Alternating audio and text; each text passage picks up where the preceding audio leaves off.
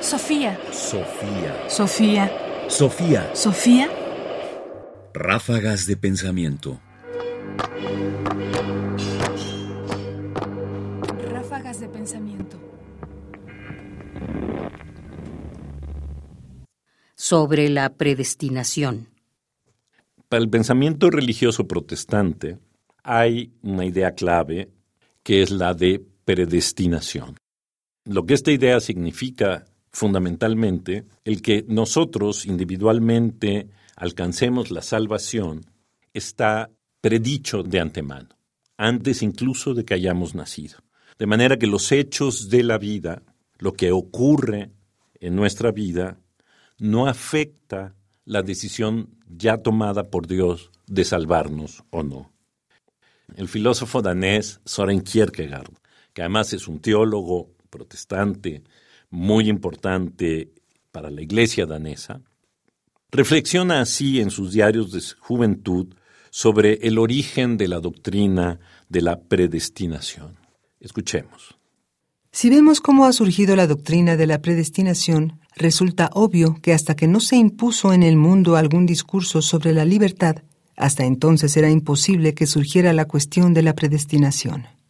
En consecuencia, solo cuando se desarrolló la representación de la libertad humana y mediante la reflexión se puso en relación con la representación del gobierno divino del mundo, Solo entonces pudo surgir y debía surgir la predestinación como un intento para resolver el problema. Pero con esto resulta curioso que lo que debía resolver el problema aparezca como el problema mismo, a saber, cómo armonizar las dos representaciones. 23 de noviembre de 1834. Soren Kierkegaard, Los primeros diarios, volumen 1, 1834-1837.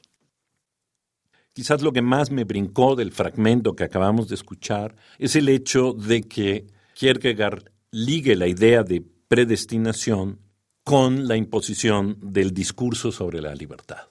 Es decir, en el Renacimiento, cuando emerge el discurso sobre el hombre libre y que el hombre es fundamentalmente una entidad libre, aparece en contraste la idea de una representación que anula esta libertad y la transforma en predestinación.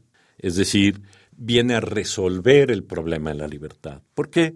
Porque la libertad en el Renacimiento no era concebida como la pensamos hoy, como si fuera una condición necesaria y absoluta del ser humano para ser humano, sino que la pensaban como una condición negativa del ser humano. Es decir, ser libre era un reto que había que ganarse, había que obtenerla. Y entonces era un problema, ser libre era fundamentalmente un problema, no una virtud, sino un problema a resolver. Y de ahí que la idea de predestinación viniera a resolver de alguna manera ese problema.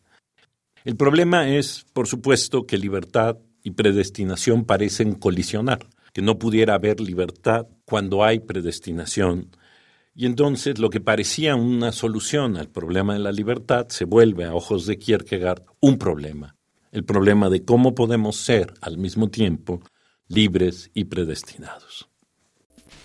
Sofía. Sofía. Sofía. Sofía. Radio UNAM presentó Ráfagas de Pensamiento. Más información en la página ernestopriani.com. Busca el podcast en www.radiopodcast.unam.mx diagonal podcast. Comentarios: Ernesto Priani Saizó. Producción: Ignacio Bazán Estrada. Sofía. Sofía. Sofía.